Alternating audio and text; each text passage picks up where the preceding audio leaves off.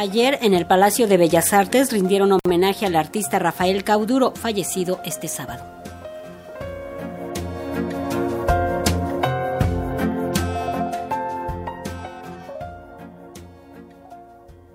Entre sollozos, remembranzas de su pasión por el trabajo y honestidad en su forma de vida, ayer fue despedido en el vestíbulo del Palacio de Bellas Artes el pintor y muralista Rafael Cauduro, quien falleció el sábado pasado a la edad de 72 años.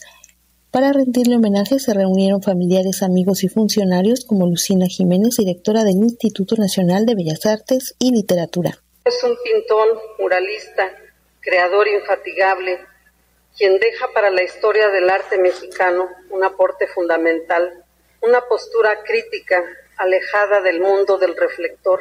Él trazó e hizo todos sus trazos desde una postura crítica en verdad comprometida. Fue congruente con él mismo, sin caer en corrientes, tendencias, modas o escuelas, porque él fraguó su propio camino, porque él transitó desde muchas otras disciplinas al quehacer artístico que era su convencimiento y que fue la razón a la cual dedicó su vida. Como artista de su tiempo, el maestro Cauduro desnudó belleza y horror al mismo tiempo, sin mediaciones piadosas, sin dogmas, pero comprometido sí con la plástica, comprometido sí con todo el trabajo de experimentación plena que él realizó tanto en materiales como en técnicas, en texturas, en formatos, planos y volumetrías. El director del Museo de Arte Popular, Walter Bosterly, destacó el éxito que alcanzó por mérito propio.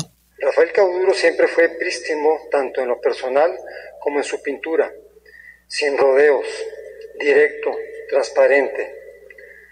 Nos deja un artista en el cual podemos confiar.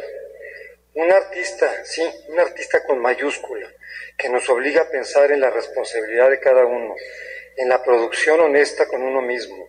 Un artista que cambia paradigmas, alejado de modas y del candelero fácil, de las corrientes plásticas apoyadas por sectores con intereses en el mercado. Rafael renuncia al éxito acomodaticio. Rafael Cauduro alcanza el éxito por méritos propios, es decir, a través de su discurso plástico, su técnica pictórica y por su honestidad como artista y como persona, en pocas palabras, por su calidad humana. Rafael, gracias por tu legado. Rafael, gracias por tu discurso pictórico. Rafael, gracias por tu generosidad.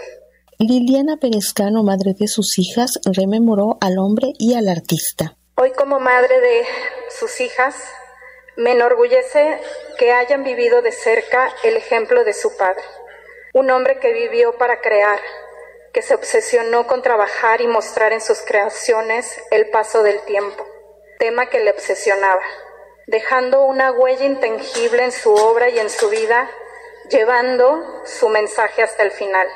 Gabriela, su sobrina, me contaba que una vez Rafael le dijo que todos morimos poco a poco. El deterioro es lo que revela la intensidad de nuestras vidas. Así nos lo demostró en su obra.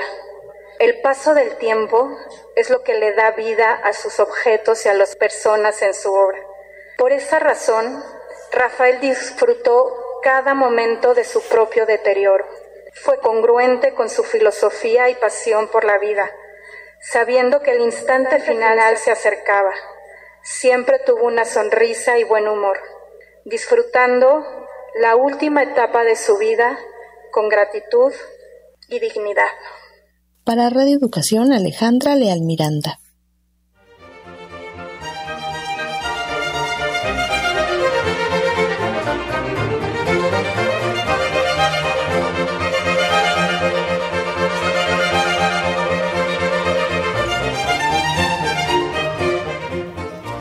Cabe destacar que ayer al final del homenaje en el Palacio de Bellas Artes, el homenaje póstumo